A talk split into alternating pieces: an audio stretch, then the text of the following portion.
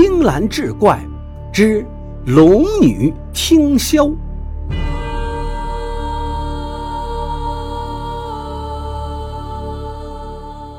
话说从前，在火县东边的白河上，有一个打鱼的小伙子。这小伙子不仅聪明勤劳，而且心地善良。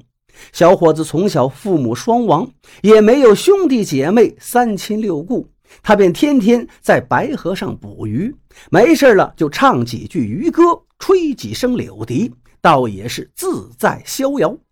有一次，小伙子看两岸的百姓过河非常不便，便在打鱼的时候顺便渡人过河，而且分文不取，还写下了一个“百渡分文不取”的牌子挂在船上。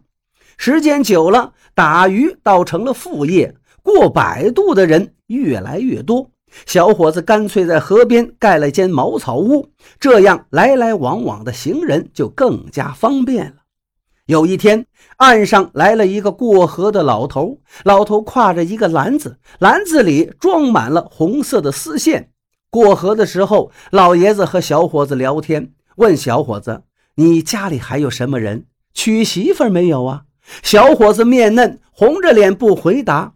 在老爷子的追问下，小伙子道：“我父母双亡，无依无靠，上无片瓦遮雨，下无立锥之地，哪家的姑娘肯嫁给我呀？”老人也不答话，只是笑吟吟地看着小伙子。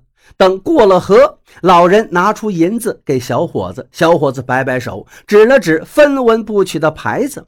老人家见小伙子不收钱，就从袖子里拿出一支紫竹的洞箫送给了他，还道：“你一个人挺闷的，我给你一支箫解解闷儿。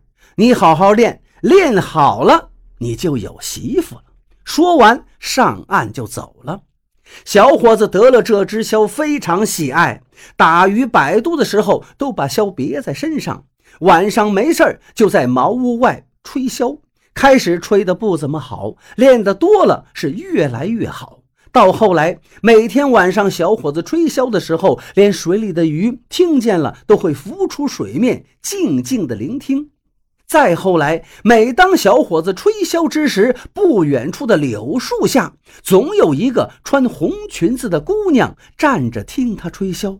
这小伙子还以为是附近村里的女孩，也没太在意。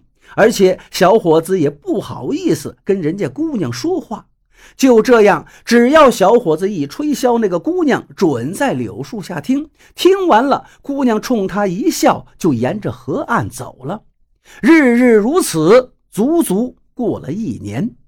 这一天，小伙子吹完箫后，姑娘并没有像往常一样离开，而是走到了小伙子面前。她红着脸对他说。我不是人间的女子，而是龙王的小公主。我特别喜欢听您吹箫，所以每天都偷着到岸上来。明天是我父王的生日，我父王也喜欢听您吹箫，所以明天他一定会请您到龙宫里去的。他听完您吹箫以后，一定会送您金银财宝。您记着，千万别要。我父王就会让您从龙宫里随便挑选一样东西。您也什么别要，只要我父王抱着的那只小白猫。姑娘说到这儿，羞得低下头，一闪身就不见了。小伙子恍然如梦，如醉如痴，这一番话也听的是似懂非懂。第二天，果真有一个使者来请小伙子去龙宫给龙王吹箫，并且给了小伙子一颗分水珠。有了分水珠，就可以一直走进龙宫了。小伙子拿了洞箫，把分水珠含在嘴里，就和那个使者分开水路，进入龙宫。龙宫里富丽堂皇啊，到处都是奇珍异宝。龙宫里的客人也很多。最奇怪的是，送给小伙子洞箫的那位老人也在做。那老人摆手示意小伙子不要和他打招呼，还偷偷指了指龙王抱着的那只浑身雪白的小猫。龙王也是一个和善的老者，对小伙子非常客气。寒暄一番后，龙王对小伙子说：“公子每天在白河边吹箫，我在龙宫都能听到。我们龙宫上下和白河里的水族都非常喜欢。今天是本王寿诞之日，所以不顾仙凡之别，请你到龙宫演奏一曲，公子不可推辞。小伙子见龙王如此客气，就拿出洞箫，认认真真的吹奏起来。龙王和客人们都听的是如醉如痴。一曲终了，龙王对小伙子说：“劳烦公子了，无以为报。我龙宫里有不少宝贝，你可以挑几件做个纪念。”说着，一个侍者就端上一个水晶盘，里面放满了各种奇珍异宝。老者赶紧冲小伙子使眼色，小伙子本来也不是贪财之人，连忙摆手推辞。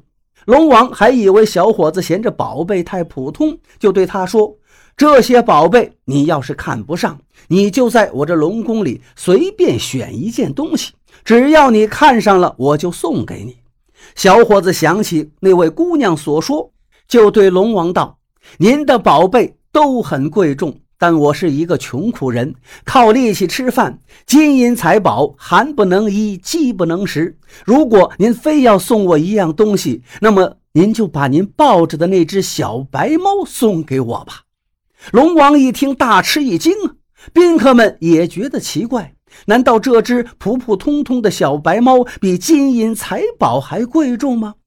这时，那位老者笑着站起来，对龙王说道：“龙兄啊！”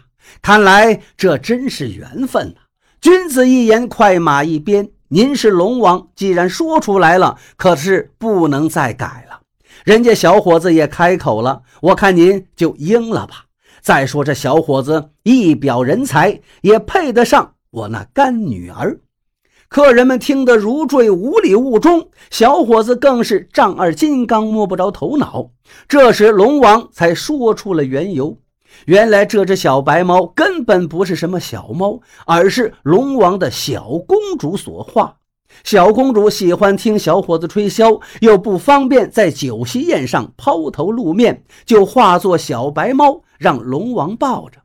后来大家一商议，干脆把寿宴改成喜宴。那老者就是媒人，那位老者还大笔一挥，写下一副喜联。愿天下有情人终成眷属，是前生注定事，莫错过姻缘。对联高高挂在龙宫门上，透着喜庆。龙宫里热热闹闹，各位客人都是高高兴兴。老者自然也不是凡人，他就是掌管婚姻的月老，还是小公主的干爹。